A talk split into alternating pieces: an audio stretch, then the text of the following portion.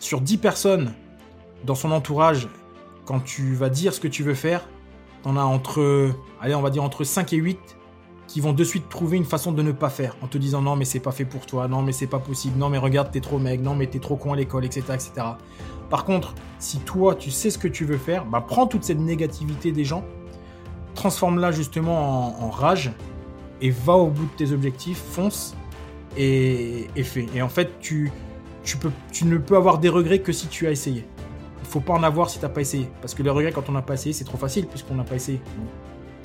Bienvenue dans Défense Zone, le podcast qui traite des questions de défense et de sécurité à travers des entretiens avec des militaires, des membres des forces de l'ordre, des personnalités politiques ou encore des entrepreneurs. Cette semaine, nous partons à la rencontre d'un ancien membre des forces spéciales afin de parler une fois de plus de cette prestigieuse unité de l'armée française et également une fois de plus de reconversion professionnelle. Après Louis Saillant, Joanne Lara ou encore Alex French Sass, nous avons interviewé pour vous Teddy Palassi un ancien commando marine devenu coach sportif après 16 ans passés dans la marine nationale. Dans ce passionnant entretien, il revient sur son parcours et partage de très bons conseils pour intégrer les unités d'élite. N'oubliez pas de vous abonner au podcast, également à notre magazine papier en vous rendant sur le site défense-zone.com ou en cliquant sur le lien en description de cet épisode. Nous vous souhaitons une bonne écoute. Bonjour Teddy, est-ce que euh, tu pourrais te présenter s'il te plaît? Ouais, Salut Frédéric, donc je m'appelle Teddy Palassi, j'ai 42 ans. Euh, j'ai passé 16 ans dans la marine nationale, 8 ans en groupe d'intervention chez les commandos marines et 8 ans dans la préparation physique générale et la préparation physique opérationnelle du coup. Et, euh, j'ai terminé à la cellule responsable de la cellule préparation physique et sport de combat, toujours chez les commandos marines à Lorient. D'accord. Comment t'es venu l'idée de t'engager dans, les commandos marines? C'est quoi qui t'a poussé à, passer le cap? Euh, en fait, à, la base, avait pas vraiment de. J'ai jamais pensé. Hein, je connaissais pas du tout les commandos marines puisque j'habitais en en Allemagne. J'avais mon père était militaire, mais j'en avais jamais entendu parler. Et, euh, puis un jour, euh, comme au niveau scolaire, c'était vraiment pas très très glorieux. j'ai vu un camion de la marine nationale du centre de recrutement qui était venu sur le parking. Je suis monté dedans pour me renseigner puisque voilà, j'avais j'étais quand même assez bon en sport depuis tout le temps. Donc comme voilà, je voulais, je voulais axer, on va dire, mes, mes objectifs par rapport à ces compétences-là. Et du coup, j'ai vu une image avec un Zodiac, avec des mecs dessus avec un béret vert, et marqué devenez force spéciale, chuteur opérationnel, instructeur sport de combat. Et je me suis dit, wow, bah voilà, c'est ce que je vais faire. Mais vraiment sans grande conviction, vraiment, parce que c'était c'était c'était un choix, en fait. C'était par échappatoire, j'ai envie de dire. Et du coup, euh, j'ai dit au gars que je voulais faire ça. Donc, le, responsable de, dans le, véhicule, euh, et euh, c'était un maître principal. Et quand je lui ai dit que je voulais faire commando marine, j'avais 18 ans, donc il m'a vu, j'avais un gabarit un peu assez, assez, assez maigre. Et il m'a regardé en me disant, mais en fait, c'est pas fait, c'est pas fait pour toi. Les commandos marines, c'est des tueurs. les mecs, c'est des, des, monstres. il n'y en a pas beaucoup qui réussissent, etc., etc. Euh, je lui dis, bah ouais, ok. Euh, et puis il me dit, bah tu fais quoi? Je lui dis, bah là, je suis en bac euh, STT, donc c'est l'ancien bac G, c'est un bac à bon marché. Hein. Je lui ai dit, je vais passer ce bac-là. Et, je suis en informatique de gestion, donc, comme spécialité en plus. Et là, il me dit, ok, bon, bah si tu es en informatique, informatique de gestion, eh ben, tu vas plus aller dans les sous-marins, faire informaticien d'informatique spécifique dans les sous-marins. Et je lui dis, bah non, en fait, sous-marin. Euh, il me dit, si, si, de toute façon, pour toi, c'est ça, puisque tu as fait ton bac et tout. Donc, je rentre chez moi. Euh, puis, je, réfléchis avec mon, père qui était, voilà, qui était dans l'armée. Donc, euh, on discute. Et puis, il me dit, non, non, c'est soit la Légion, soit les commandos. et je dis, bah ouais. Je dis, mais le mec, il m'a dit qu'il fallait que j'aille dans les sous-marins. Il me dit, mais non, non, tu vas pas dans les sous-marins. Tu vas voir demain. tu fais ton dossier pour les, pour les commandos. Donc, le lendemain, il était encore, le lendemain, il était encore sur le parking. Et puis, je rentre dedans et je lui dis, bah voilà en fait, je veux pas faire, je veux pas rentrer dans un sous-marin. Déjà, euh, c'est pas ce que je voulais faire. Je veux rentrer dans un commando. Bon, il me dit bon bah ok, bon bah je vais faire ton dossier. Mais vraiment, lui, en fait, dans ses yeux, il y croyait pas du tout. Hein. C'est vraiment, euh, en gros, c'était pour me faire plaisir. Il m'a dit bon bah je vais faire ton dossier et puis euh, et puis voilà. Donc il m'a donné les différents éléments pour pouvoir commencer les, tests et puis les tests qu'il fallait faire, tout le dossier, et puis tout le cheminement pour pour commencer, on va dire cette cette carrière. Comment ça se passe concrètement justement pour un jeune de 18 ans qui veut rentrer dans les commandos marines? C'est quoi les étapes? Alors en fait, les étapes, elles ont, elles ont, un petit peu évolué. Euh, moi, en tout cas, Avant, en fait, il y avait deux, on va dire, il y avait deux, même trois voies. Il y avait soit des mecs qui étaient déjà appelés, qui avaient déjà fait leur service militaire, qui après continuaient dans la marine nationale, et après, une fois qu'ils continuent dans la marine nationale, ils allaient au, brevet élémentaire fusil marin. Donc ils pouvaient continuer, ils, allaient, ils s'engageaient, donc euh, brevet élémentaire fusil marin. Et après le brevet élémentaire de fusil marin qui durait quatre mois, euh, ils passaient les sélections euh, commando pour commençait le stage et s'il réussissait, hop, il commençait le stage et après on partait pour les 8, ou 9 semaines de, stage commando. Ensuite, il y avait l'autre partie qui est la mienne, c'est moi je me suis engagé donc directement, ça s'appelait les EULD, je crois c'est engagement initial longue durée. Et euh, j'ai signé pour 8 ans. Je suis allé à Cherbourg, donc à l'époque, il y avait à, pardon, à Kirkeville, on allait faire nos classes. Donc c'était en 97, il y avait deux mois de classe pendant ces deux mois, bah, tu apprends un peu la partie militaire, c'est-à-dire bah, les grades, tous ces petits trucs-là. Après ces deux mois-là, si tu es sorti de ces classes-là, parce qu'il y en a qui ne sortent pas, parce que c'est pas l'armée n'est vraiment pas fait pour eux, tu vas après, nous on, part, on est parti à Lorient, donc à Lorient tu as quatre mois de brevet élémentaire, donc ça te fait déjà six mois après de, formation. Où là, les quatre mois de brevet élémentaire, c'est apprendre le métier de pas apprendre le métier, pas de fusilier marin, mais j'ai plus envie de te dire, quelque chose qui manque maintenant, c'est apprendre la rusticité. Et dire euh, qu'on va faire de la topographie, on va apprendre les armes, on va faire beaucoup de choses. Donc, quelque part, pour moi, ça a c'est, la préparation physique pour le stage commando. C'est pendant quatre mois. Et au bout de ces quatre mois, il y en a qui sont volontaires ou pas stage commando. Ceux qui sont volontaires, euh, passent les, épreuves pour être retenus et si on réussit aux premières petites sélections, et ben après on embraye deux mois après sur, euh, sur le stage co. Euh, comme on embraye pardon, sur le stage co qui va, qui va durer à peu près deux mois. Et puis, euh, une fois qu'on sort du stage co, on est breveté. Et ensuite, il y a le stage para, où on est breveté para, et ensuite, on, va au commando. Donc, c'est, en gros, on peut dire en, entre 6 et 8 mois pour vraiment arriver au, au sein d'un groupe. D'accord. Comment toi tu l'as vécu? Ça, a été une épreuve euh, vraiment difficile pour toi ou, ça a été quelque chose quand même que as, tu t'es dit j'ai quand même pas mal géré le truc Alors dans cette partie-là, il y a eu deux phases, deux grosses phases. C'est que hum, j'étais vraiment, euh, j'ai toujours été hyper, euh, hyper tonique, hyper, euh, hyper physique sur des mouvements très simples. Ça veut dire les pompes, les tractions, les parcours. Pour moi, ça posait vraiment aucun problème. La, partie que je, redoutais à chaque fois au stage co, c'était toutes les parties aquatiques, parce qu'en fait, c'est pas que je peur de l'eau pas du tout. C'est juste que l'eau froide, H24, tout le temps mouillé, de nuit comme de jour, les parcours aquatiques qui sont éliminatoires, c'est toujours ça, parce qu'il suffit d'un jour où tu n'es pas en forme et qu'il faut rentrer dans cette fameuse cuve et que tu vas tu n'arrives pas à aller chercher le plongeur, bah, es éliminé. Voilà, c'est plus là-dessus. Parce qu'après, toutes les autres épreuves, moi j'ai eu la chance bah, justement de, de, physiquement euh, d'avoir certaines capacités, d'être euh, bien euh, sur, sur cette partie-là. Ce qui a fait qu'au bout des trois premières semaines, j'avais le, le, j'ai eu le béret vert provisoire. C'est-à-dire que le meilleur sur la partie physique des trois premières semaines, on lui remet un béret vert sans, le badge commando, mais c'est pour motiver, montrer à tout le monde. C'est-à-dire que quand on va bouffer, quand on est en rang, on voit que dedans, il y a un mec qui a le béret vert provisoire. Ça ne veut pas dire qu'il est sûr de sortir du stage co, mais ça, voilà, ça donne un, coup de boost supplémentaire. Donc moi, j'ai le béret vert provisoire au bout des trois premières semaines, j'étais premier. Et ensuite, euh, ensuite je l'ai perdu euh, la semaine d'après, parce qu'il y a sur une topographie avec euh, différentes choses. Et puis voilà, et puis il a bougé au deuxième, etc. etc. Donc voilà, après, comment je l'ai appréhendé? Moi, je l'ai appréhendé de manière euh, il y a eu des moments de, doute, comme, tout le monde, je pense, dans ce stage. Mais en fait, euh, fonctionner étape par étape. Ça veut dire chaque jour de gagner, c'est un jour en moins. C'est ce que je me disais. Parce qu'en fait, c'est interminable. On se lève le lundi matin, euh, on commence le stage call le lundi matin, on se couche le vendredi soir. Et entre le lundi et le vendredi, on a entre 4 et, allez, 4 et 6 heures de sommeil. Cumulés parce qu'en plus on dort pas dans les lits etc on dort dehors on est on travaille de nuit et tout donc à chaque fois que le, soleil se levait, je dis voilà, c'est un jour de moins. Donc euh, ça fait long, hein. c'est un peu comme le prisonnier qui vient faire avec ses petites barres et puis euh, qui vient barrer. Mais c'est un peu ça. Et après, ce qui est intéressant, c'est l'influence collective. Parce que quand il y a des gros moments de doute, parce qu'on est fatigué, parce qu'on est exténué, et eh ben, le fait d'être en groupe, c'est ce qui nous permet justement d'aller plus loin. Parce que là où à un moment, euh, moi j'ai pu avoir des doutes, ben, c'est mon collègue qui va me dire non, allez, lâche pas maintenant, on a déjà fait deux semaines.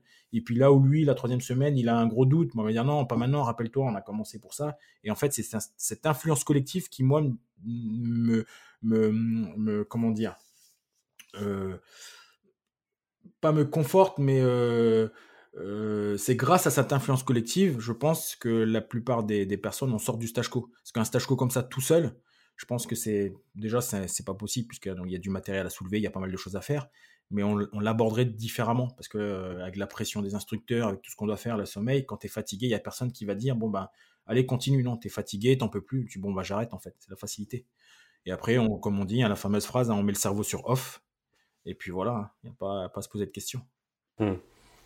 Comment, tu, enfin, comment vous faites pour gérer, euh, quand, vous êtes stagiaire, comme ça, le, à la fois le côté cohésion, groupe dont tu viens me parler, mais aussi le côté euh, concurrence quelque part, parce qu'au final, tout le monde ne va pas être admis euh, dans, enfin, tout le monde va pas devenir commando marine, et il y a un classement, ce genre de truc. Comment, comment ça se gère ça au quotidien? En fait, euh, en fait, le, stage commando justement, c'est pas c'est pas un concours où euh, certains euh, où le, meilleur va sortir, etc. C'est vraiment c'est vraiment une épreuve. Le premier stage co est vraiment une épreuve collective. Quand je dis collective, ça veut dire que peu importe qu'il y en a un qui soit plus mauvais que toi à un moment donné, il sortira du stage co s'il doit sortir. Après, c'est juste que peut-être par choix, on va dire si les premiers peuvent choisir dans quel commando ils vont les autres ont peut-être moins le choix. Mais après, c'est pareil, puisque chaque commando maintenant, est, c'est, les mêmes commandos. Après, chaque commando, il y a des spécificités entre les SNO et les, CTLO. Donc, euh, en fait, euh, il n'y a, pas vraiment de concurrence entre nous. En fait, c'est, si tu veux, c'est comme si c'était un peu de la performance individuelle au sein du collectif. C'est-à-dire que chaque, ta force, en fait, elle va servir au groupe à chaque fois. Et en fait, nous, à aucun moment on se pose la question de savoir, euh, putain, ben moi, il faut que je sois devant lui. Non, en fait, c'est pas, c'est pas grave parce que c'est un classement qui veut rien dire pour nous. C'est-à-dire que si je sors euh, sur euh, huit 8 personnes, je sors huitième, je suis sorti du Sachco. Après, quand j'arrive au commando, c'est pas parce que je suis sorti huitième que je vais pas faire plus de missions que celui qui est sorti premier. Donc, il n'y a pas vraiment de concurrence entre nous. La seule concurrence que tu peux avoir, c'est toi contre toi-même. C'est être capable d'aller au bout et de sortir de ce stage. Hmm. T'as appris sur si c'est clair ce que je viens de dire. C'est des fois je me perds un peu dans les mots, mais c'est c'est très clair, c'est très clair. Qu'est-ce que tu as appris sur toi pendant ce, pendant ce stage, pendant tout ce parcours même dans l'institution? Euh, en, fait, pour moi, c'est l'école de l'école de la vie dans le sens où j'ai vu mes limites physiques. Euh, j'ai vraiment vu mes limites physiques, chose que je n'aurais jamais pu tester. Euh, c'est pas en faisant un petit stage d'une semaine sans dormir, etc. Tu peux pas. Donc là, j'ai vraiment vu mes limites, mes limites physiques. Hein. Les limites physiques, c'est euh, d'être capable en mangeant euh, de, de, plus trouver sa bouche avec la fourchette et de s'endormir euh, comme un pauvre type devant son plateau repas, de, de, de, marcher en, dormant et puis dès que tu t'arrêtes, tu tombes parce que tu n'as plus de force. Voilà, tous ces petits trucs-là.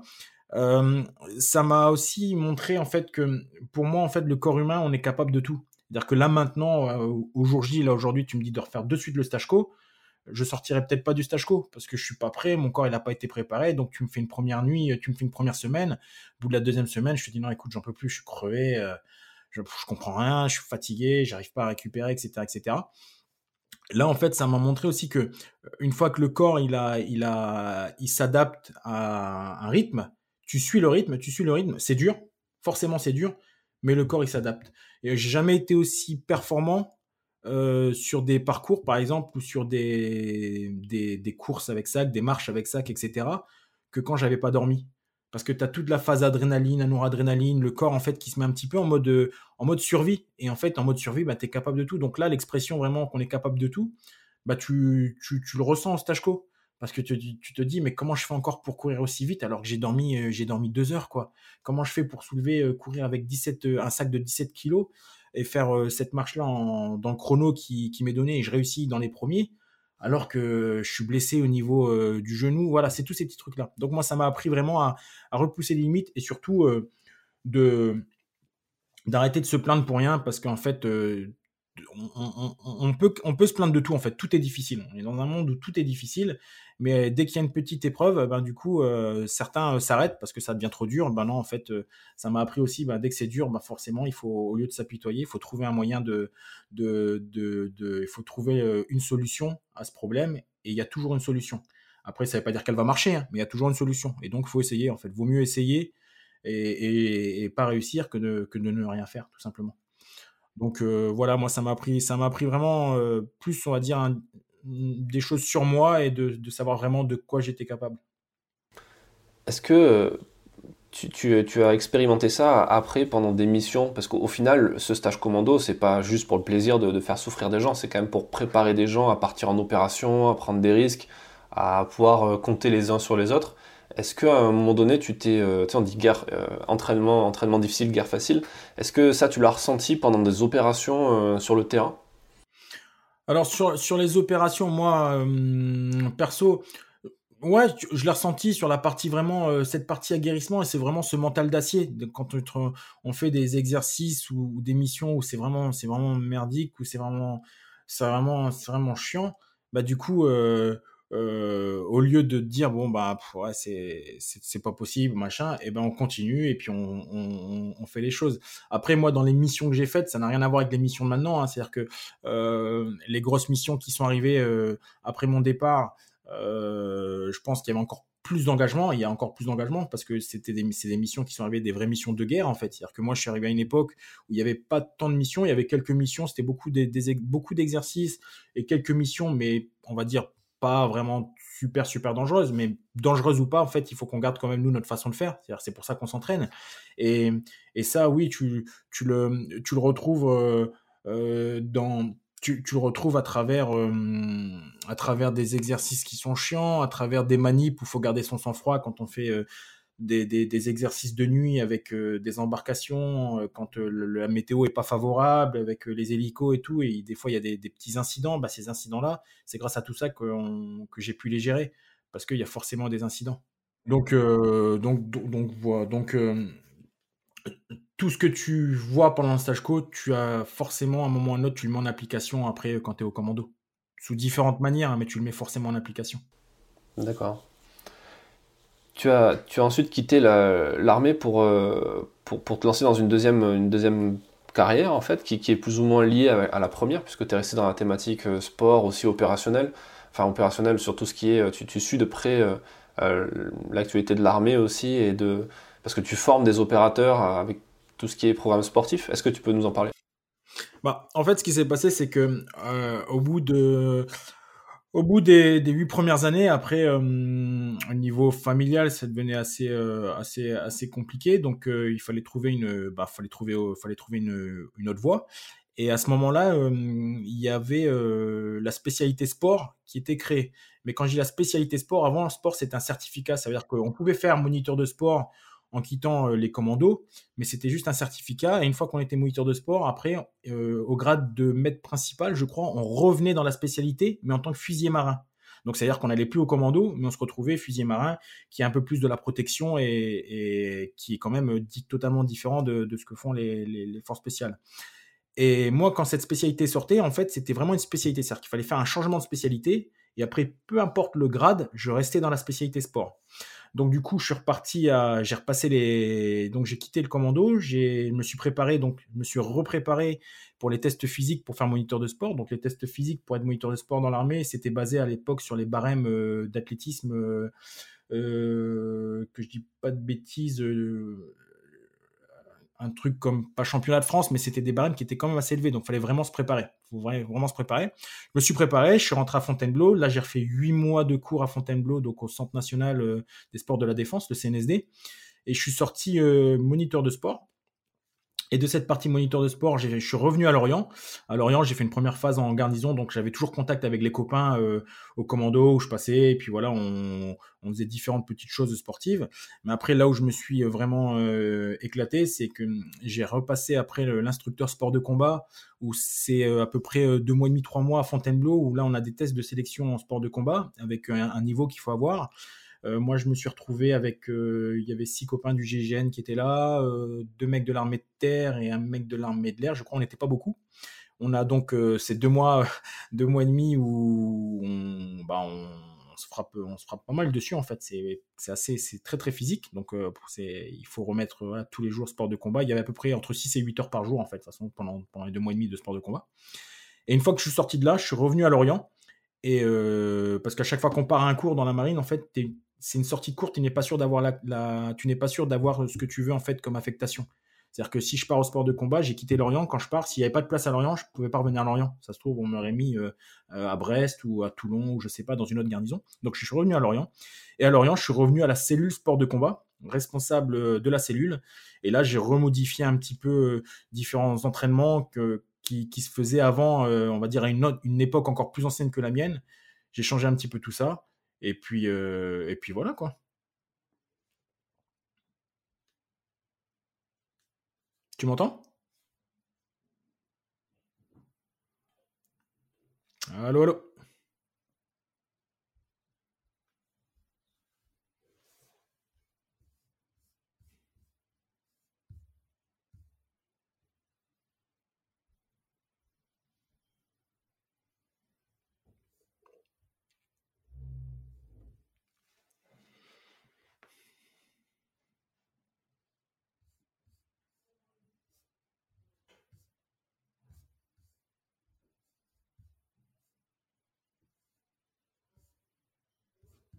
Non, je t'entends pas.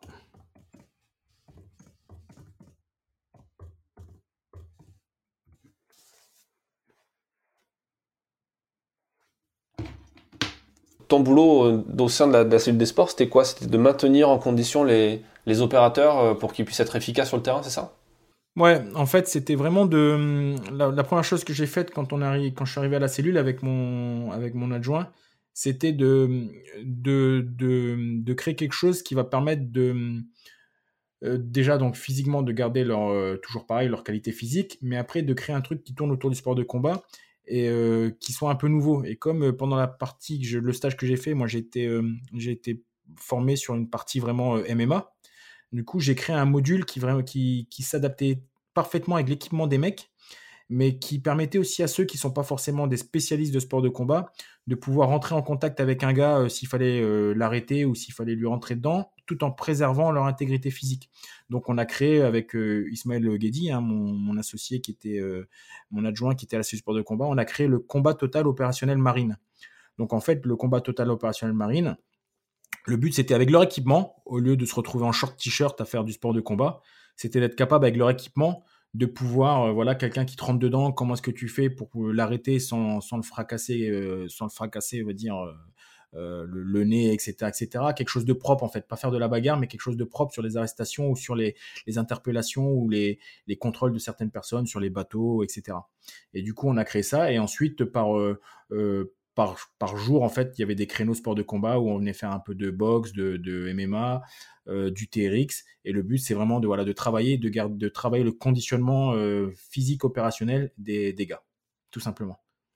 Maintenant que tu as, quitté l'institution, tu, tu, continues un peu à faire ça? C'est-à-dire tu formes les, les gens à, à, intégrer les forces spéciales ou... Ça. Alors en fait, ce, qui, ce, qui, ce, que, ce que je fais, hein, qui n'est qui est pas mon métier principal, c'est que hum, euh, à, la mort de, à la mort de Cédric et, Alain, donc les deux nageurs de combat qui sont décédés euh, lors de la libération d'otages au Mali, euh, déjà, il y a un peu, on va dire, il y a une grosse. il y a eu un gros. Des, une effervescence en fait où tout le monde a un petit peu connu le métier de commando marine et surtout voilà les forces spéciales c'était tout le monde s'est un peu emballé vraiment sur, sur cette partie là et du coup, ce qui s'est passé, quand il y a des, des, quand il y a de l'agitation autour de ça, bah, tu as forcément des mauvaises personnes qui essayent d'en profiter. Et euh, comme j'avais, euh, j'étais toujours assez présent un petit peu sur les réseaux, moi, pour partager différentes choses, il y a un jeune qui m'a contacté et qui euh, m'a dit qu'il s'était fait coacher par deux commandos qui étaient à Trépel sur de la préparation physique. Et donc, je disais, bah bon, ces commandos qui sont à Trépel, qui ont le temps de te coacher, en général, les commandos, ils n'ont pas trop le temps. Et ensuite, euh, pour te coacher, il ben, faut que les mecs quand même aient un niveau, de, un niveau avec un diplôme. Il faut quand même qu'ils soient, ils soient aptes à te, à te coacher. Et euh, ces deux gars, en fait, c'était donc c'était pas des commandos marines. Ce que je suis entré en contact avec, c'était c'était pas du tout des commandos marines, mais euh, ils ont fait payer 240 euros, je crois, à un jeune avec des programmes qu'ils ont pris sur Google. Donc c'est une sorte d'injustice, c'est une sorte de, de, foutage de gueule et c'est un truc qui m'insupporte. Et je me suis dit, ben euh, étant donné que je suis dans la préparation physique, même si maintenant je suis plus dans, j'ai quitté, j'ai quitté l'institution, je suis toujours dans la préparation physique puisque je continue à former euh, des unités. Euh, et je connais, dans toutes les unités, je connais forcément un coach sportif qui est en plus un opérateur, soit des forces spéciales ou soit des unités d'élite. Bah, je me suis dit pourquoi pas créer un groupe, une association même, qui va justement prendre en compte les jeunes qui veulent rentrer dans les unités forces spéciales et élites et de les coacher. Et du coup, au début, c'était vraiment un petit truc comme ça, voilà, sans, grande prétention. On a créé ça, euh, on a créé un compte Insta avec, euh, donc, euh, j'ai à peu près huit coachs qui font tous partie des unités d'élite qui sont à l'intérieur de, Force Spéciale Coaching. Et d'un petit truc, là, on est arrivé maintenant avec une communauté qui va bientôt, qui va bientôt touché, arrivé à 30 000 personnes. On a l'association existe et ce qui est vraiment intéressant, c'est qu'au début, on... la cible, c'était vraiment que les jeunes, on va dire, qui voulaient rentrer dans les unités. Et au fur et à mesure, bah, ça a changé parce que le site Force Special Coaching s'est fait connaître. Des gens connaissent les gens qui sont dedans, donc ils connaissent vraiment la, légitimité des personnes qui sont dans, ce groupe-là. Et maintenant, en fait, on a aussi bien, on doit avoir 60% de jeunes qui nous contactent et 40% de personnes qui sont déjà d'actives, qui sont déjà militaires, qui sont déjà policiers, déjà gendarmes et qui, eux, visent les, les tests euh, pour les sélections euh, des unités, comment dire, les sélections euh, des groupes spécialisés comme le GIGN, le RAID, les commandos marines, etc., etc. Donc c'est intéressant parce qu'on est aussi bien suivi maintenant par des jeunes et des, des gens qui sont déjà d'actifs et qui sont déjà militaires. D'accord. Quel regard quel regard il porte sur, sur vous Et quand je dis vous, c'est les gens qui, qui, font un peu comme toi, qui ont monté une activité autour de, de ce, euh, de ce coaching ou de, de l'accompagnement, le, le, mentoring des gens qui veulent entrer dans les unités. Euh, c'est juste, justement ces unités, quel regard elles portent sur vous? C'est quoi les retours que tu as, toi? Bah, le, sur, sur le retour qu'on a, c'est toujours pareil. C'est y a des unités qui, il y a des unités qui au départ étaient un peu euh, réticentes ou voilà, c'est toujours pareil quand elles connaissent pas, elles font toujours attention parce que c'est ça le truc, c'est que quand on connaît pas, on sait pas qui fait quoi. Mais une fois que c'était clair et bon déjà là, maintenant la plupart me connaissent et, connaissent maintenant quelques-uns des gars du groupe et puis, à force d'en discuter, maintenant, si tu veux, c'est c'est un peu l'effet inverse, c'est-à-dire que certains disent bah tiens, je connais quelqu'un qui veut rentrer, moi j'ai pas le temps de le préparer parce que je suis en groupe, tout ça. Et ben je te je lui ai dit de te contacter de ta part, de ma part. Et donc les mêmes viennent nous contacter de la part d'un tel, de la part d'un tel. Donc ça c'est c'est super. Par contre, après au niveau de l'institution elle-même, on n'est pas on n'est pas reconnu officiellement, mais les gens connaissent puisque par exemple dans la marine nationale, les gens savent que ça existe force coaching. mais après, le problème des institutions, elles ne peuvent pas être, elles ne, font pas forcément de la promotion pour des, groupes privés comme ceci. Et, voilà. Et après, sur un regard, il est toujours quelque part objectif, mais il y aura toujours des, personnes, et ça dans tous les milieux, qui, qui ont peut-être la critique un peu facile parce que parce qu'ils savent pas trop, et puis parce que euh, pour certains, ils vont, ils vont dire voilà, on, on, on, aide des jeunes alors que les jeunes n'ont pas besoin, c'est à eux de s'entraîner et tout et tout mais, mais euh, au fur et à mesure, on va dire, ça, les, les, les mentalités changent, les générations changent. Donc euh, c'est super. Et là, ce qui est vraiment intéressant et ce qui est vraiment cool, c'est que maintenant j'ai, c'est ce qui veut dire aussi que je prends de l'âge. Hein. Maintenant, je commence à avoir des, des enfants de personnes avec qui j'étais au commando qui passent par chez nous et qui sont coachés pour entrer dans des unités. Donc c'est-à-dire que j'ai vraiment pris de l'âge en fait. Ouais, ça s'appelle prendre un coup de vieux, c'est ça? Exactement. bah ouais, exactement. Pas plus tard qu'hier, j'ai un gars euh, qui m'a contacté de la part de son père que je connais très bien et qui va rentrer là euh, dans un, qui va rentrer en, en police. Et, c'est son fils quoi. Et je lui dis ouais, j'étais avec ton père au commando, donc ça fait ça fait bizarre, mais c'est cool. C'est-à-dire qu'il les envoie quand même vers nous. Et voilà. Et après c'est toujours pareil. On est vraiment, euh, c'est comme ça reste une association. Derrière les, les gars, eux prennent des coachings, donc ils se font payer sur leur coaching. Mais le but premier après, avec euh, à travers l'association, à travers les différentes choses, les produits dérivés qui vont être vendus et tout, c'est de pouvoir avoir un petit peu d'argent dedans pour euh, reverser dans les associations pour les blessés de guerre, faire des achats solidaires avec des associations. C'est pas du tout pour nous parce que nous on est vraiment dans une dans une on est vraiment dans un partage en fait.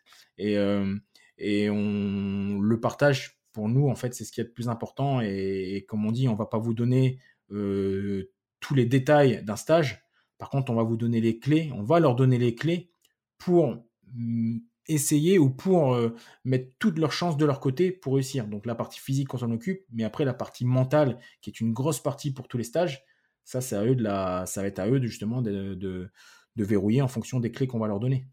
Euh, le fait qu'il y a de plus en plus de préparateurs comme toi, et du coup de plus en plus de préparation pour ce genre de, euh, de concours, est-ce que ça, ça, a quoi comme effet pour, dans les unités C'est-à-dire que les gens sont, sont de plus en plus forts, en quelque sorte, ou au contraire, euh, le fait qu'ils soient euh, euh, plus cédés, ils ont peut-être un peu plus de mal ensuite au sein des unités à continuer par eux-mêmes? Comment tu le perçois, toi, ça? Bah, en fait, en fait c'est juste que, le, que tout a changé en fait au niveau des sélections et surtout la différence c'est que par exemple moi à mon époque et certains quand on arrivait on avait le temps de se préparer parce qu'on avait six mois on avait quatre mois on arrivait en unité on avait le temps de se préparer Maintenant, la différence, c'est que comme il y a des, tout a changé dans, la, dans le processus de sélection, il y a des choses qui ont été, euh, qui sont beaucoup plus courtes qu'avant. Et c'est-à-dire que maintenant, le jeune, quand il arrive, par exemple, chez les commandos marines, il faut qu'il arrive prêt. Parce qu'en deux mois, maintenant, c'est passé de deux mois à par rapport aux six mois qu'on avait avant ou à par rapport aux quatre mois. En deux mois, s'il n'est pas prêt, il n'aura pas le temps d'être prêt pour le stage co. Donc, du coup, il va exploser et il sortira pas. Alors qu'avant, quand tu arrivais, tu avais le temps de se préparer. Tu avais une phase où tu pouvais te préparer pendant ces, pendant ces 4 mois, 6 mois, et tu, pouvais arriver avec un niveau moyen, et sur les 6 mois, devenir à un niveau bon, voire très bon. Là, maintenant, si tu arrives avec un, niveau moyen euh, au départ, en deux mois, tu pourras jamais devenir bon ou très bon, parce que ce sera trop court entre tout ce que tu devras faire, tu pourras pas. Et c'est ce qui, fait la différence. C'est pour ça que maintenant, les jeunes, la plupart, euh, c'est comme ça, c'est quand ils arrivent, bah pour eux, vaut mieux qu'ils soient prêts dès le départ. Comme ça, ça c'est fait et ils pourront se concentrer sur d'autres choses. En comparaison de, ce qui se passe à l'étranger, tu regardes un peu ce qui se passe aux États-Unis avec les, les, les SEALs Teams, euh, enfin, parce qu'il y, a tout un business qui s'est créé aussi euh, à travers les anciens équipiers de, de, Navy SEALs qui montent des, des, activités euh, un peu similaires ou qui vont même plus loin à faire des conférences internationales, des bouquins, des films. Est-ce que tu, tu, regardes tout Avec quel regard tu, tu, tu regardes tout ça? Alors moi je suis, moi je suis, ben, comme tu, comme je l'ai dit, hein, je suis dans le partage. Donc moi personnellement, je trouve ça très bien. Euh, j'aime bien parce que ça permet. Euh, après, bon, les États-Unis, on n'est pas la même grandeur et c'est pas du tout. Euh, l'armée n'est pas considérée. L'armée aux États-Unis et les SEALs ou d'autres unités sont pas sont pas considérées de la même façon en France. C'est c'est voilà, c'est une mentalité. On a, c'est un peu différent. Par contre, moi, je trouve ça très bien parce que ils partagent. on montre, on montre des choses au public qui qui justifie un petit peu, on va dire, euh, si, si, on montrait un petit peu vraiment tout ce que faisait l'armée française, il y aurait peut-être moins de râleurs en France en disant ouais l'armée ils sont payés à rien faire ou certains tatati tatata ou alors tout l'argent de la défense. Voilà, moi je suis forcément, euh, euh, je prends parti pour pour le partage de tout ça. Et ce que j'aime bien avec les Américains, c'est que ils, font pas les choses à moitié, c'est-à-dire qu'aussi bien ils préparent les jeunes, mais aussi bien ils honorent la mémoire de ceux qui sont tombés. Chose jusqu'à maintenant, on avait un peu de mal en France. Maintenant, ça commence à arriver de plus en plus. Moi, je le fais, on le fait souvent, on le fait tout le temps. Hein, dès que dès qu'il y a des gens qui meurent et chaque anniversaire de leur mort, euh, des gens qui ont, qui ont combattu pour la France, et eh ben on les met en avant pour dire ne pas oublier. Et c'est un devoir de mémoire.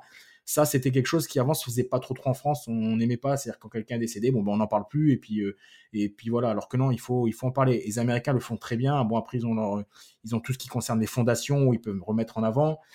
Euh, les films, on commence aussi un petit peu à, on commence à faire un petit peu de, de, films aussi. Je sais qu'il y a une série qui est en train de se faire actuellement avec euh, une série qui va sortir sur Canal Plus avec, euh, je crois, c'est sur des opérateurs du 13e RDP, donc c'est forces spéciales.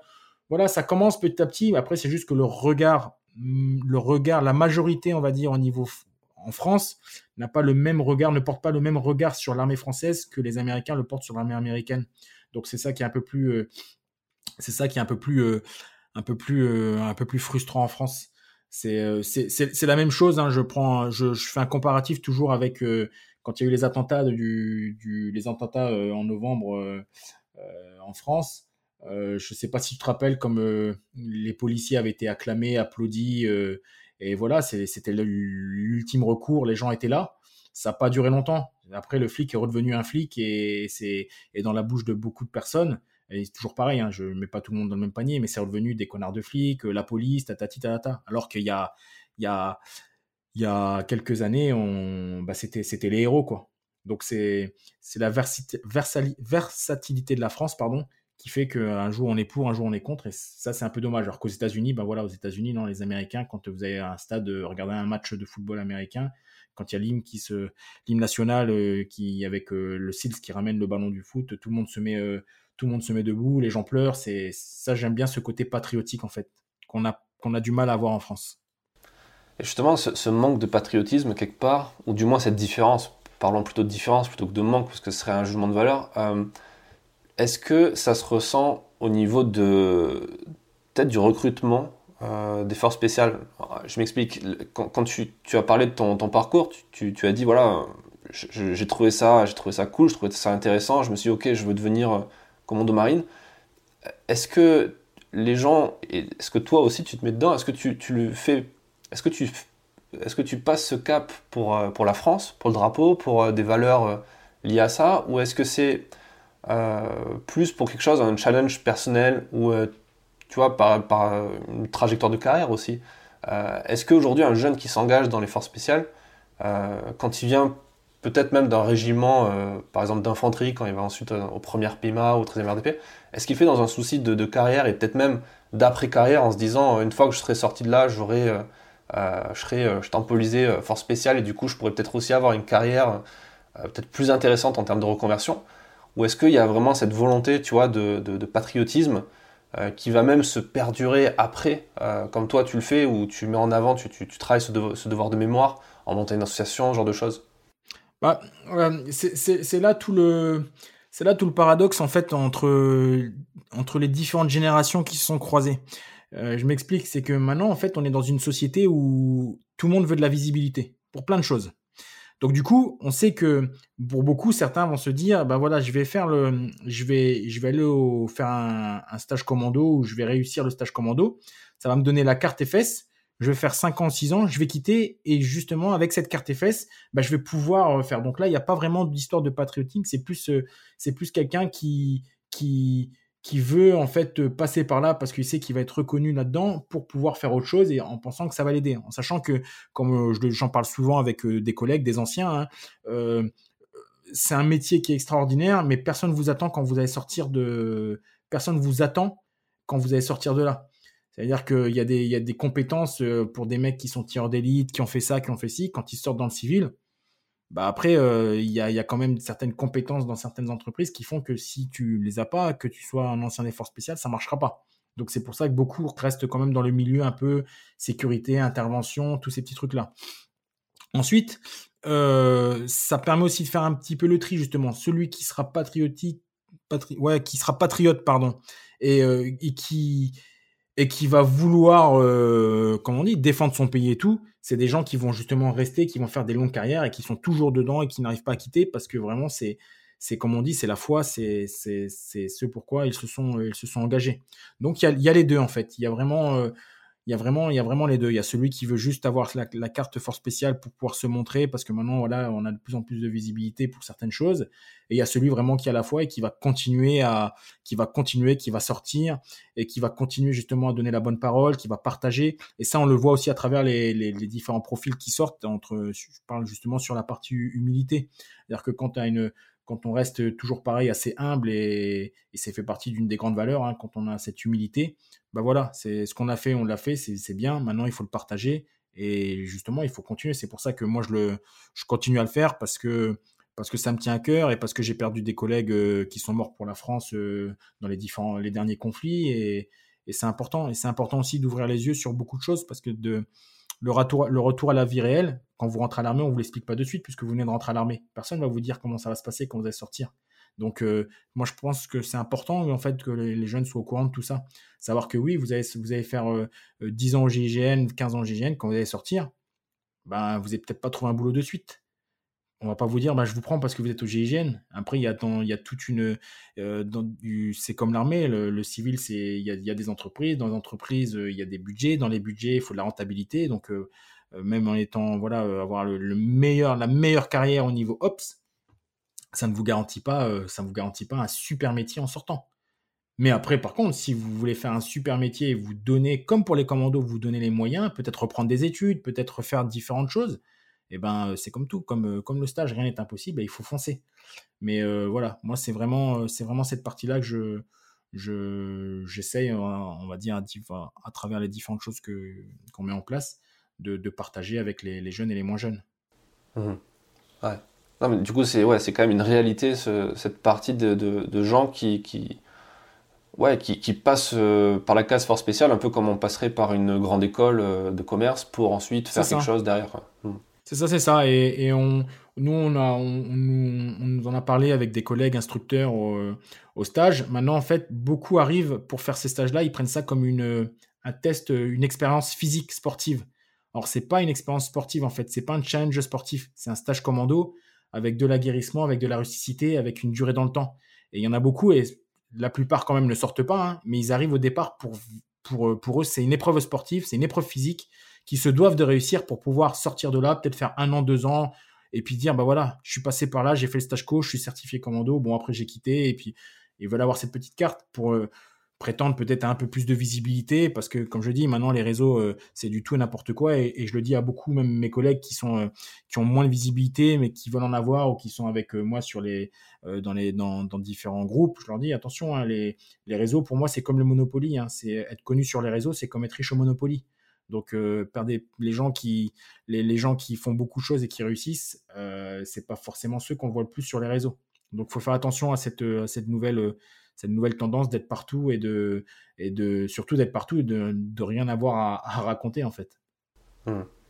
Bah, est-ce que tu penses pas que c'est aussi euh, peut-être même dangereux pour l'image de l'institution de ce genre de choses parce qu'au final ça donne du grain à moudre à, pas mal de détracteurs, tu vois, quand il y a des, polémiques qui sortent sur l'armée, on peut en citer, il y en a beaucoup quoi, sur tout ce qui va être euh, les trucs un peu néo-nazis ou alors euh, les, trucs un peu stupides qui sont faits euh, même au sein de l'institution, euh, je pense aux, questions de drift à Calais, euh, ce genre de trucs.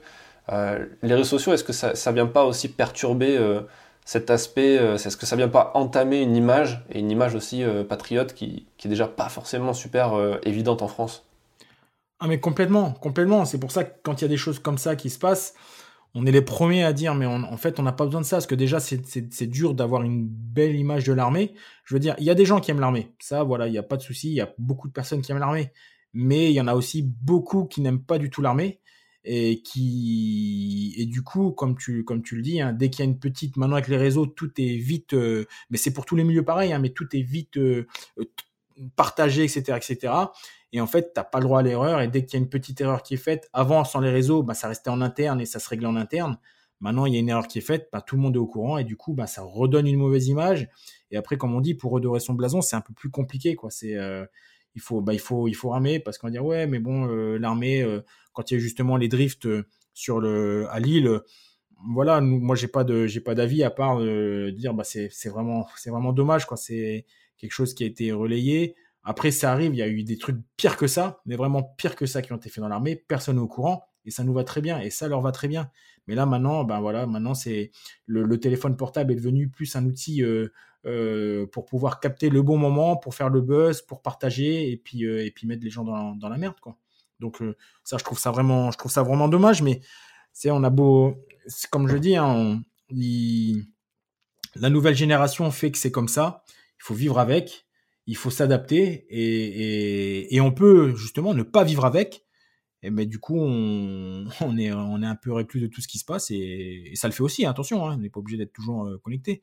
Mais moi, c'est vrai que même à travers les réseaux, voilà, je, on partage beaucoup sur Force Special Coaching et tout, mais je passe pas beaucoup de temps moi perso sur les réseaux à commenter ma vie perso, à faire ceci. Non, je reste toujours quand il y a des choses à partager intéressantes, on le fait.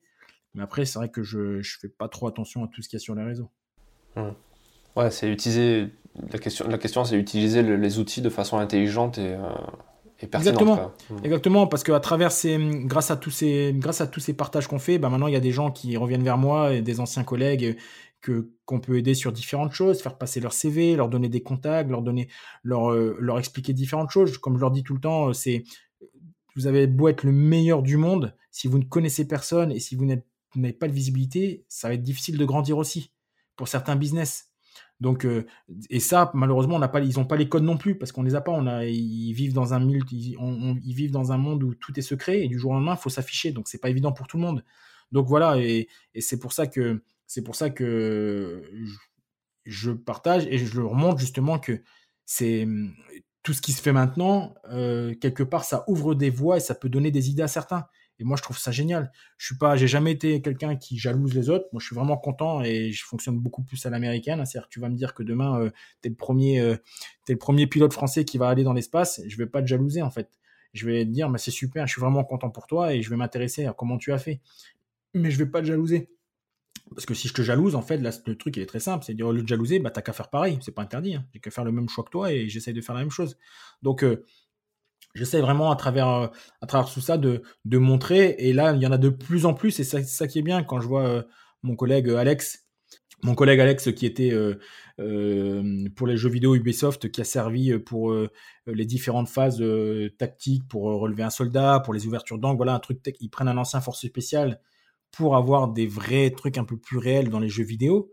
Mais je trouve ça génial. Donc, faut pas voir ça comme en disant, bah putain, merde, le mec il fait ça, tatati. Non, il vous ouvre une voie. C'est-à-dire que avec votre parcours, maintenant, vous allez pouvoir l'utiliser dans plein, plein, plein de domaines dans le civil et pas vous retrouver juste à faire de la sécurité.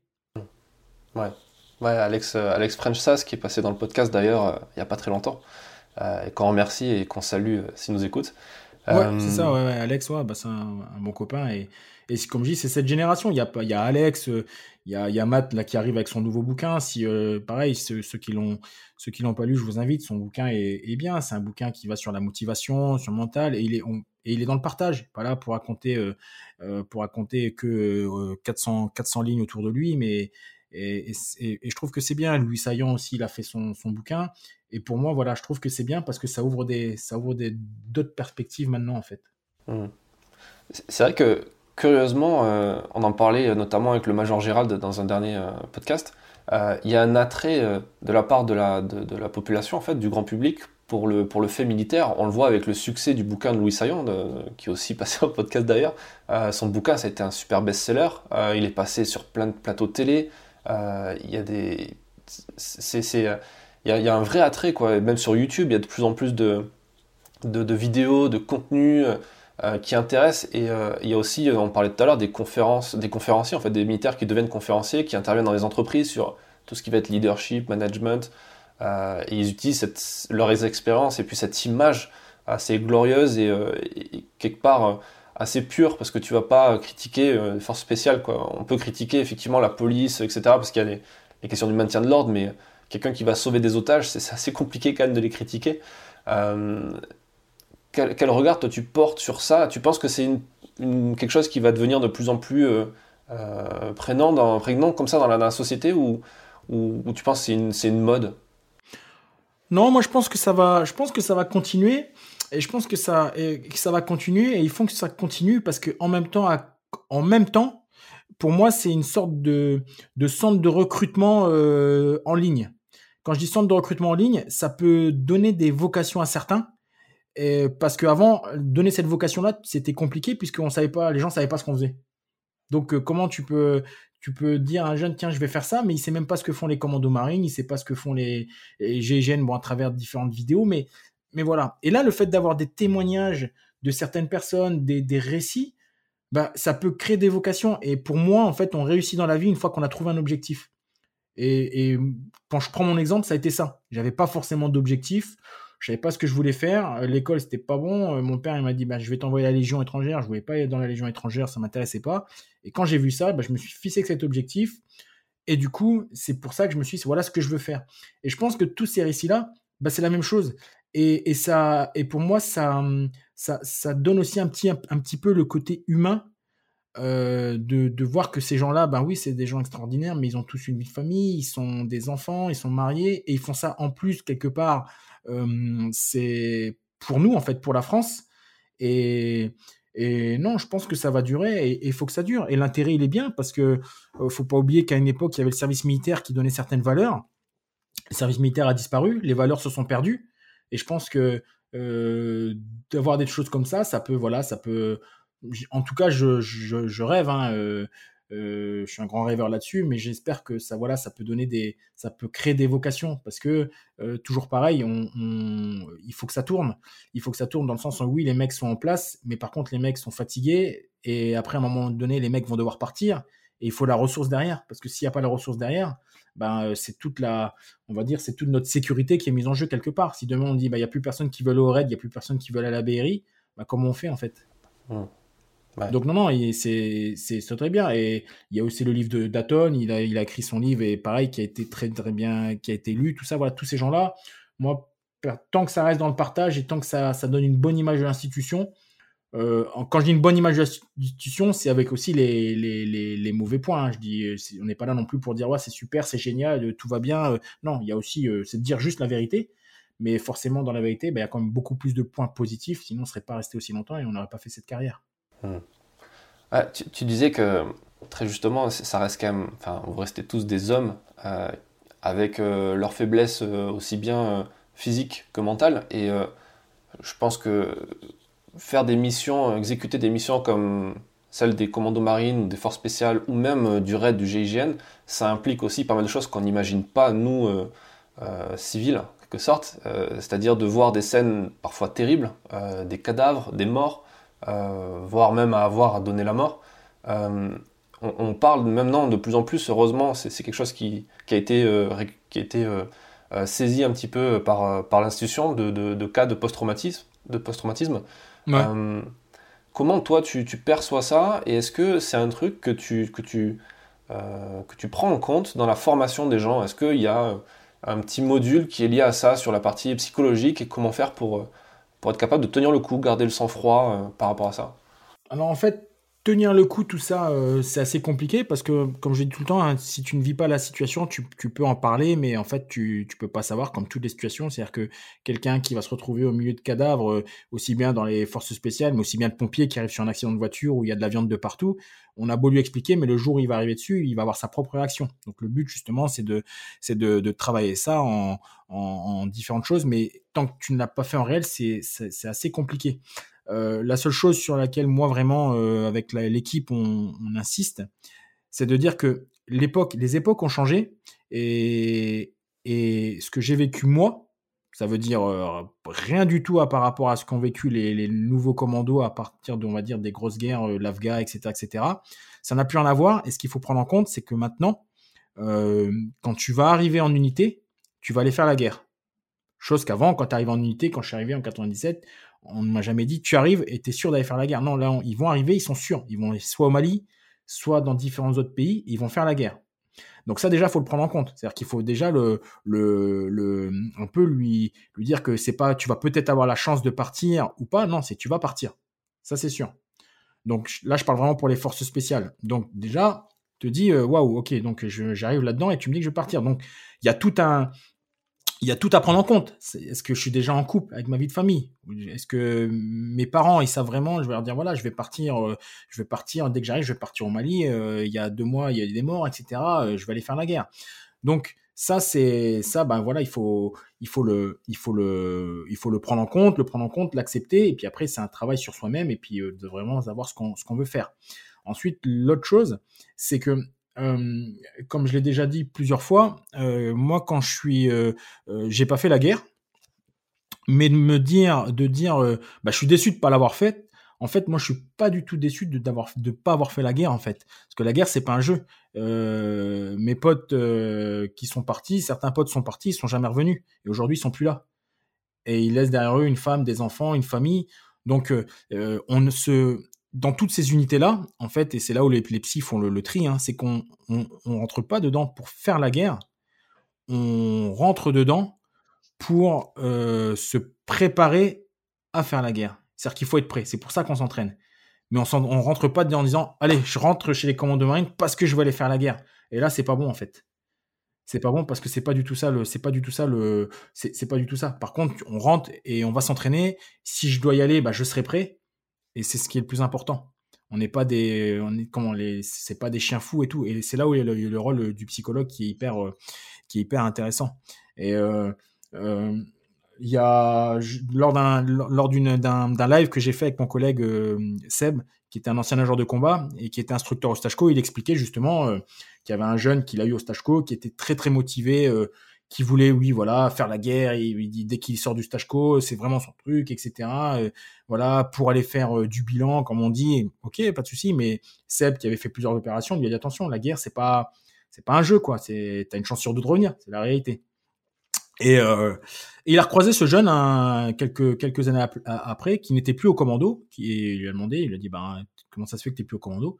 Et en fait, c'est un jeune qui a fait un départ en mission extérieure qui a vécu une grosse scène, euh, des grosses scènes de guerre, et en fait, euh, qui a eu de la chance aussi. Et quand il est rentré en France, bah, il s'est dit non, en fait, euh, c'est bah, c'est chaud, en fait, c'est pas fait pour moi, et, et je voyais pas ça comme ça, et, en fait, je me sens pas, je me sens pas là de, repartir et qu'on me dit bah tu repars là-bas, non, j'ai plus, plus envie.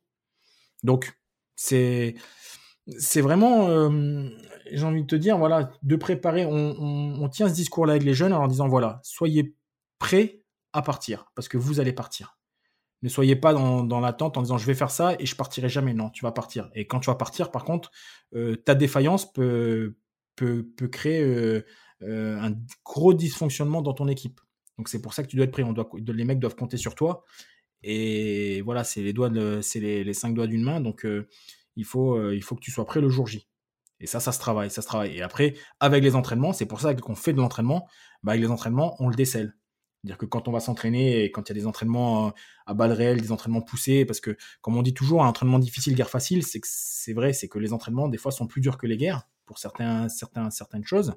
Euh, je parle pas au niveau de tout ce qui va être euh, l'ouverture du feu et tout ça, mais notamment sur les manips, quand on va faire des sauts en mer, quand on va faire des, des, des, raids nautiques de nuit avec des, choses, des fois on prend un peu plus de risques qu'en mission.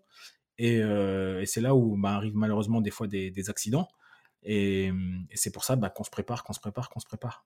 Est-ce que tu aurais quelques conseils à, nous, à nous donner, à nous partager sur, euh, sur la partie préparation physique euh, Est-ce qu'il y a des exercices qui, qui sont vraiment incontournables? Par exemple, Louis Saillant, dans, dans, son interview, nous parlait de, de, de, course à pied. Il disait, euh, si, si, vous n'aimez pas la course d'orientation ou la course à pied, c'est un peu mort, quoi, les fesses pour vous.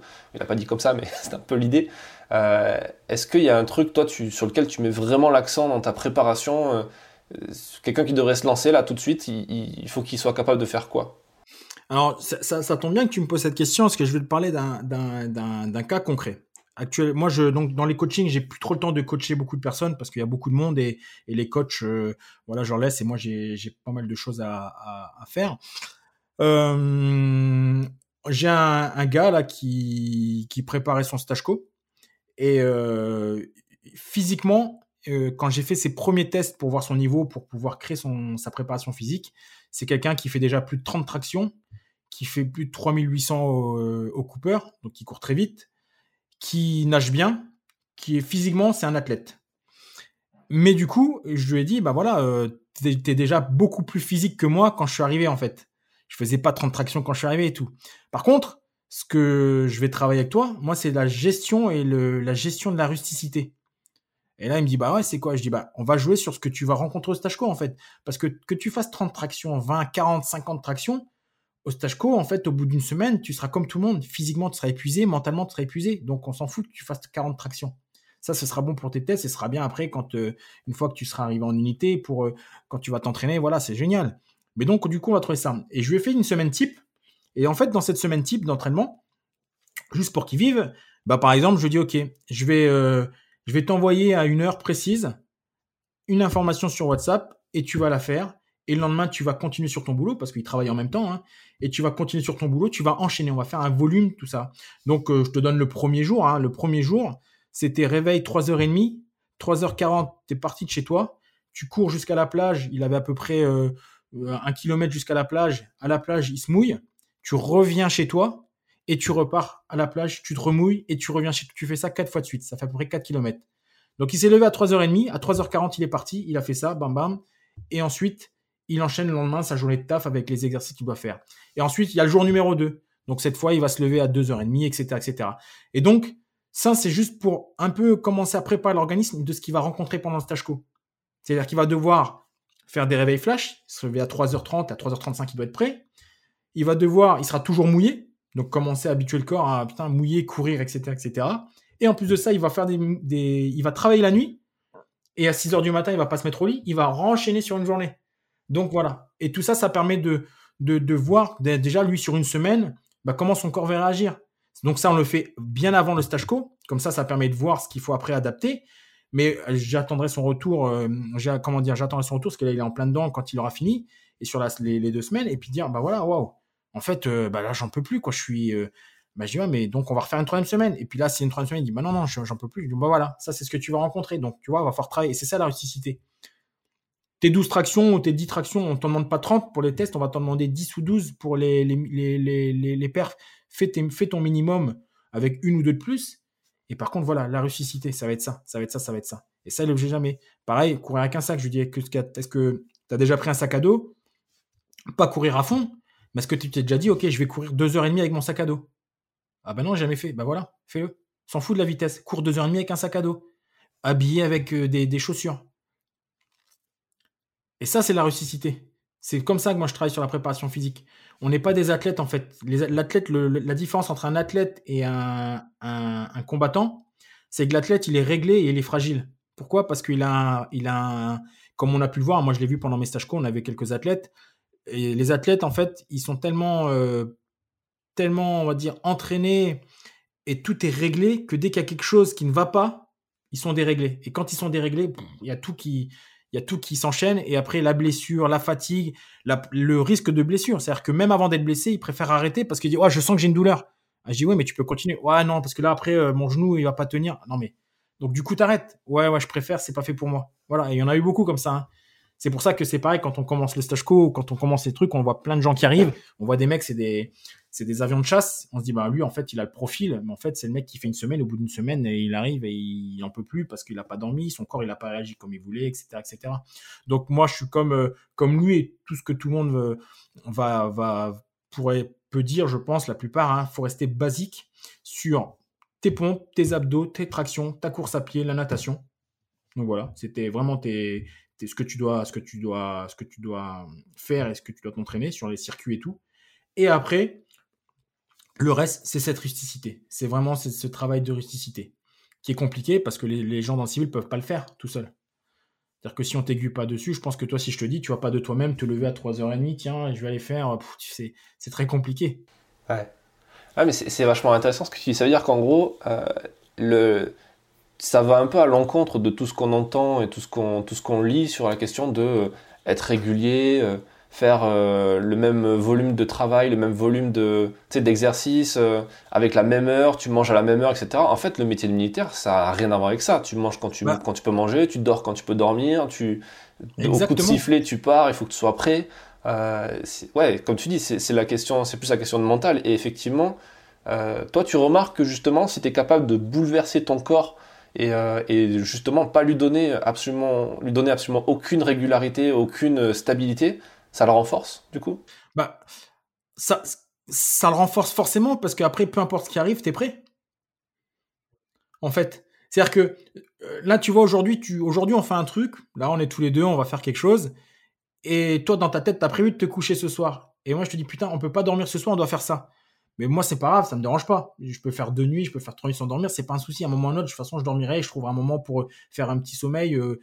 Mais toi, par contre, si dans ta tête, t'as jamais fait, t'es pas prêt, tu vas peut-être dire, ouais, c'est cool, on va faire une nuit sans dormir. Et le lendemain matin, quand t'arrives le matin, tu te dis dans ta tête, bah, c'est bon, je vais me coucher. Dire, non, putain, en fait, on peut pas dormir, il faut repartir là. Et là, tu vas me dire, non, mais attends, t'es fou, quoi, faut que je dorme, j'arrive pas. Et, et c'est ça. Donc, ça, si tu le travailles pas, ce qu'on appelle, nous, c'est la sélection naturelle. Et j'insiste vraiment sur le fait que on n'est pas des athlètes, les mecs sont pas des athlètes, ce sont des guerriers, des combattants.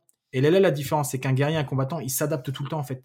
Son corps s'adapte. Nous, on appelle ça la sélection naturelle. Et on, parle aussi d'une certaine désynchronisation dans le sens où tu prends deux personnes qui sont d'un niveau physique euh, euh, égal. Tu leur mets des contraintes, des contraintes de temps, des contraintes de sommeil, des contraintes de nourriture pendant une semaine. Et le vendredi, tu prends ces deux mêmes personnes qui, à la base, avaient un niveau physique égal. Tu les mets tous les deux sur un parcours eh ben il y en a un en fait, ça change rien parce que sur les parcours il est bon et lui peu importe les contraintes, il fait abstraction de tout ça, il y va. Et l'autre par contre, bah il sera pas bon parce que dire non mais attends cette semaine j'ai bouffé de la merde, euh, j'ai pas dormi, du coup bah voilà et ça c'est une sorte de c'est des choses sur lesquelles aussi après on peut jouer quand on a le temps pour pouvoir justement euh, faire que cette personne là on la mette au même niveau et qu'elle revienne à son niveau peu importe les contraintes. Et par contre sinon bah s'il peut pas, il dit bah voilà c'est une sélection naturelle en fait t'es pas fait pour ce métier là parce que là, ce que tu as vécu, tu vas pouvoir, tu vas pouvoir le vivre, mais et tu vas peut-être le vivre, et quand tu vas le vivre, tu seras en équipe, tu ne seras pas tout seul. Donc, si dans un groupe, à un moment, on te dit, tu es fatigué, mais il faut porter la 12-7 qui pèse 40 euh, kilos, et tu me dis, bah, je peux plus la porter, bah, comment on fait, en fait? Parce que nous, on a aussi 40 kilos, et toi, tu me dis que tu es fatigué, donc ça marche pas. Mmh. Ouais. Donc, euh, c'est vraiment un métier, et comme je dis, c'est un métier, c'est une vocation. Tu rentres pas là-dedans, comme on dit hein, euh, chez nous. Hein, c'est pas je vois de la lumière, je rentre et je vais essayer. Non, c'est une vocation. C'est pour ça qu'il y a que 10% qui sortent. Et c'est pour ça que c'est dur. C'est parce que c'est comme ça. Moi, je sais qu'avec le sommeil, euh, euh, ben j'étais fatigué, mais j'ai cette capacité et j'ai eu cette capacité, comme ce qu'explique Louis dans son dans son bouquin. si je dois fermer les yeux parce que je sais que je vais avoir une longue nuit, je me mets dans un coin, je vais fermer les yeux, je vais m'endormir, je vais avoir un sommeil profond de 10 minutes, 5 minutes, mais je vais récupérer et je vais faire des micro-siestes et je vais récupérer et je serai pas fatigué. T'en as qui peuvent pas. T'en as, ils vont dire, bah, moi, j'arrive pas à m'endormir, il fait jour, je me mets dans un coin, je peux pas m'endormir. Bah bah, moi, je peux m'endormir. donc, donc, du coup, j'ai déjà un, truc en plus, tu vois. Et, et, et, forcément, ben, forcément, oui, on peut pas, euh, encore plus dans les FS, je parle même dans l'armée tradie, mais encore plus dans les forces spéciales. Bah, les forces spéciales, voilà, des fois, quand tu vas sur des interventions, quand même, euh, tu vas faire des choses, t'es pas pas dans un super lieu, Euh, c'est pas comme dans les films où tu vas être dans une peut-être dans une super chambre d'hôtel qui a été louée par l'armée où tu vas être tranquille. Tu Non, c'est pas ça en fait. Tu vas arriver dans un truc de merde. On va te dire tu vas rester là pendant 24 heures. Tu vas faire ton briefing là. Tu vas être euh, sous la flotte et puis dans la foulée tu vas devoir faire une mission où tu as peut-être des, des vies que tu vas devoir sauver. Donc euh, donc il faut que tu sois prêt tout le temps en fait. Donc pour moi oui c'est une force. C'est marrant parce que quand, quand je t'écoute j'ai l'impression que on pourrait changer le, la thématique de de notre conversation pour parler de, l'entrepreneuriat. Parce qu'au final, c'est ça, aussi, quand tu te lances d'entrepreneuriat, quand tu montes une boîte, tu dois être capable de t'adapter, de faire un maximum de choses avec rien et de, justement de te dire ben si ce soir il faut pas dormir si cette nuit il faut pas dormir parce qu'il faut rendre un projet il faut bosser dessus euh, et qu'il n'y a pas le truc de ben c'est bon 17h euh, la journée est terminée euh, c'est toi qui es responsable de ton, de ton truc et tu es même responsable de tes salariés si tu en as ou de tes prestataires c'est ça, ça, marche aussi en fait. C'est vachement intéressant. Bah, exactement. Tu vois, bon après c'est pour ça aussi que je, je suis dans le monde de l'entrepreneuriat avec tout ce que j'ai fait depuis euh, jusqu'à aujourd'hui et ce que je continue à faire avec Andonora, avec plein plein plein de choses. Bah c'est ça. Et après tout le monde n'est pas fait pour. Attention, hein, c'est euh, certains voilà ils sont ils sont très bien, mais moi je, je suis plus dans cette partie-là et comme tu l'as dit c'est t'es entrepreneur, et ben oui, t'es entrepreneur. Entrepreneur, c'est quoi? C'est pas, euh, c'est pas de suite euh, euh, la maison à 3 millions et ceci, non, c'est, c'est les galères, c'est et voilà, et de toutes ces galères, bah tu apprends et tu apprends et tu es tenace et voilà, c'est, c'est comme on dit, il faut, il faut crocher dedans et je le dis tout le temps, rien n'est, rien n'est facile, rien n'est facile, mais rien n'est impossible. Et, même si on échoue, c'est pas grave, faut juste se relever apprendre de ses erreurs et continuer et continuer et continuer. Après, euh, il n'y a pas, de, c'est une sorte de, c'est une philosophie de vie en fait, tu vois. Et quand tu disais tout à l'heure en début de podcast, euh, qu'est-ce que ça t'a appris tout ça, moi ça m'a appris en fait, euh, il n'y a pas de situations qui sont, il n'y a pas de situation difficile, peu importe, tu vois. Il, y a, il peut y avoir des situations, mais je veux pas dire que je vais gérer toutes les situations facilement, mais je veux dire, il peut se passer un truc. En fait, dès le départ, même si tu vas me dire, je vais te dire, ok, c'est on va trouver, on va trouver une solution, t'inquiète, on va trouver quelque chose. Et après, on va trouver quelque chose. Et on va vraiment, euh, et on va trouver quelque chose, mais on va bien le faire. Et de manière à te montrer que oui, il y a toujours quelque chose à faire. Mais après, il faut, accepter plein de choses. C'est quand j'ai quitté la marine, euh, quand j'ai quand j'ai quand j'ai quitté la marine, en fait, moi, c'est tu, pour revenir sur cette partie, même si dans le podcast, je sais, on n'est pas sur la même question, mais euh, j'ai quitté la marine. En fait, tu vas rigoler, mais c'est pas par choix c'est parce que j'ai deux, pauvres types qui, étaient pour moi euh, voilà deux, incompétents qui me géraient dans la partie sport. Qui, euh, quand j'étais responsable de la cellule sport de combat, euh, on a créé beaucoup de choses, on a fait beaucoup de choses avec les commandos. Et du coup, on avait fait tellement de choses que dans le système de la marine nationale, tous les deux, trois, tous les trois ans ou quatre ans, tu dois, tu dois, tu dois bouger en fait.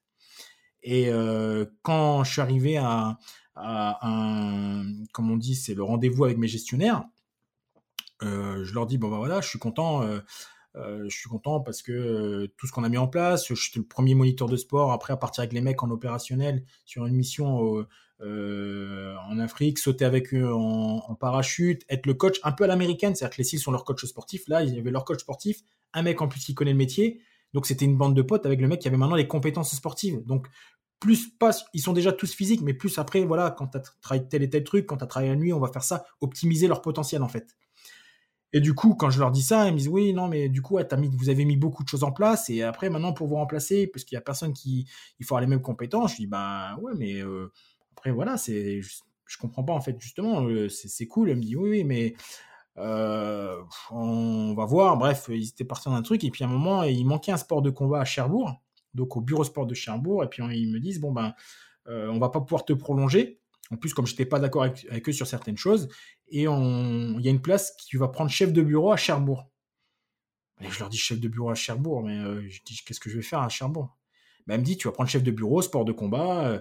mais, je vous ai dit que j'avais, j'étais content en plus, et ce qui était bien, c'est que j'avais gardé mes compétences euh, opérationnelles et j'ai rajouté des compétences sportives. Et là, il me répond, il me dit bah ouais, mais t'avais qu'à rester au commando si tu veux garder que tes compétences opérationnelles. Mais je dis, mais c'est pas, je, vous, je, vous ai pas parlé de ça, justement. Je vous ai dit la complémentarité entre les deux. Et il me dit, non, mais c'est comme ça, tira. Euh. Et puis là, en fait, euh, je sais pas, ça, ça a vrillé parce que, parce que ça, ça, me, ça me saoulait d'avoir deux, deux gars en face comme ça qui, qui étaient toujours dans leur ancienne marine, voilà, où tu fais tes trucs et on n'optimise pas ce que, ce que tu dois faire. bah, j'aurais dit que je démissionnais. Et là, pareil, ils m'ont pris un peu de haut en disant Ben ouais, t'as que 16 ans de marine, tu vas démissionner. Euh, tout le monde nous dit ça, mais personne vraiment le fait. J'ai dit Si, je vais démissionner. Et deux jours après, je suis parti, j'ai posé ma démission. Donc j'ai démissionné, je me suis retrouvé euh, quatre mois sans chômage, à 0 euros. Voilà, et puis euh, comme j'ai dit, c'est pas grave, j'étais prêt à bosser à l'usine s'il fallait remplir les fins de mois, mais du coup, comme je connaissais beaucoup de monde, etc., été aspiré par Terix International, je suis devenu formateur. Et du coup, quelque part, si j'en suis arrivé là aujourd'hui, c'est grâce à deux cons qui m'ont poussé un moment vers la sortie sans le vouloir. Et, et voilà. Et, je suis content parce que maintenant, la marine continue à faire appel à moi pour certaines choses. Mais maintenant, c'est payant et je suis Monsieur Teddy Palassi et, et voilà quoi. Hmm. Ouais, c'est excellent. Excellent. Euh, justement, le, fait d'avoir eu tout ce parcours, ça t'a aidé à, trouver du boulot facilement derrière? Comment, comment ça s'est passé pour tes employeurs, par exemple? Alors, c'est pareil, c'est marrant dans un sens, c'est que je n'ai jamais passé mon je n'ai jamais passé un seul entretien d'embauche ni un CV pour mon boulot en fait. J'ai jamais, euh, tu vois, c'est jamais. C'est toujours des gens qui m'ont recommandé, qui ont voulu me récupérer pour pouvoir euh, augmenter soit l'expertise dans quelque chose ou apporter tout mon tout mon tout mon, savoir-faire, ma partie relation, mon portefeuille client, les gens, euh, voilà. Donc j'ai jamais j'ai jamais passé un CV. quand je suis allé chez TRX, c'est parce que j'ai rencontré le, gars qui gérait TRX, mais d'un parti club sportif. Je lui ai dit, bah voilà, nous on utilise le TRX dans l'armée, je sais que ça vient de l'armée, mais vous, vous n'êtes pas implanté dans l'armée. Et moi, je suis capable de vous rapporter une, un client qui vient du ministère de la Défense, qui sont les opérationnels. Et en plus, ça donne une image à votre, ça va donner une image du TRX chez le ORED, du TRX chez les commandos marines. Donc, ok, donc je suis parti dans la foulée en, République tchèque, j'ai passé mes, niveaux avec les Américains, etc., etc. Et je suis devenu le, premier formateur TRX Force pour toute l'armée, police, pompiers et sportifs de haut niveau sur la France. Et à partir de là, j'ai formé plein d'unités. Et à partir de là, après, il y a des médias qui sont intéressés sur différentes choses. Et puis, ainsi de suite, ainsi de suite, ainsi de suite. Et puis, ben, le réseau grandit, le réseau grandit, grandit, grandit. Puis après, euh, tu reçois des coups de téléphone en disant, bah, tiens, j'ai besoin de toi pour un truc comme ça. Ok, pas de souci. Et en fait, c'est moi qui me rendais disponible en fonction des demandes. et puis voilà. Excellent. Excellent. Euh, écoute, on a, on, a, fait, on a parlé de pas mal de choses. Euh, est-ce que tu aurais, euh, est-ce que aurais un conseil à, donner à quelqu'un qui, veut s'engager, qui veut s'engager notamment dans les forces spéciales et qui, réfléchit, qui suit des gens comme toi, qui suit des gens aussi comme Alex, comme Joanne Lara, tout ça, Louis Saillant Qu'est-ce que tu aimerais dire à ce jeune-là? Moi, ce que j'aimerais dire à ce jeune-là, c'est de quoi qu'il arrive, de, s'écouter lui, en fait, et de croire en lui, de pas et de, de, de, faire abstraction de tout ce qu'il va pouvoir entendre euh, de négatif à, par rapport à son projet. Je m'explique. Sur 10 personnes dans son entourage, quand tu vas dire ce que tu veux faire, tu en as entre, allez, on va dire entre 5 et 8 qui vont de suite trouver une façon de ne pas faire en te disant non mais c'est pas fait pour toi, non mais c'est pas possible, non mais regarde t'es trop mec, non mais t'es trop con à l'école, etc., etc. Par contre, si toi, tu sais ce que tu veux faire, bah, prends toute cette négativité des gens, transforme-la justement en, rage et va au bout de tes objectifs, fonce et, fais. Et en fait, tu, ne peux avoir des regrets que si tu as essayé. Il faut pas en avoir si tu n'as pas essayé. Parce que les regrets, quand on n'a pas essayé, c'est trop facile puisqu'on n'a pas essayé. Donc euh, voilà, c'est ce, que, c'est ce que moi, en fait, c'est ce que je dis aux jeunes tout le temps, c'est de c'est vous, en fait. C'est euh, n'écouter personne. Moi, si j'avais dû écouter euh, tout le monde, en fait, je n'aurais jamais fait cette, euh, je n'aurais jamais fait cette, cette carrière puisque dès le départ, personne croyait, personne croyait en moi dans l'entourage quand j'ai dit que je voulais faire commando marine. Et du coup, ben, j'ai fait commando marine. Donc voilà. Donc peu importe, pilote de pilote de chasse, pilote d'hélicoptère, prendre la place de Thomas Pesquet, machin, c'est votre rêve, c'est votre objectif. Foncez si ça marche, eh ben, c'est parce que vous êtes donné les moyens et tout était aligné pour réussir. Si ça marche pas, c'est pas grave. Soit on réessaye, ou soit on se réadapte, mais euh, au moins on a essayé. Il faut, voilà, il faut, faut pas avoir de, faut, surtout pas avoir de regrets. Ouais. ouais. parce que sur le chemin, on aura forcément appris quelque chose qui sera utile pour la suite et euh, exactement que du, positif. Sur le, exactement. Sur le, voilà, c'est, c'est, euh, c'est comment dire c'est euh, vraiment, vraiment, vraiment, vraiment vous et vous-même en fait. Comme on l'a dit tout à l'heure, hein, vous êtes votre seul concurrent. Il n'y a que vous qui vous mettez des barrières. C'est personne d'autre. Il faut jamais laisser quelqu'un vous, vous, vous rabaisser ou vous dire non.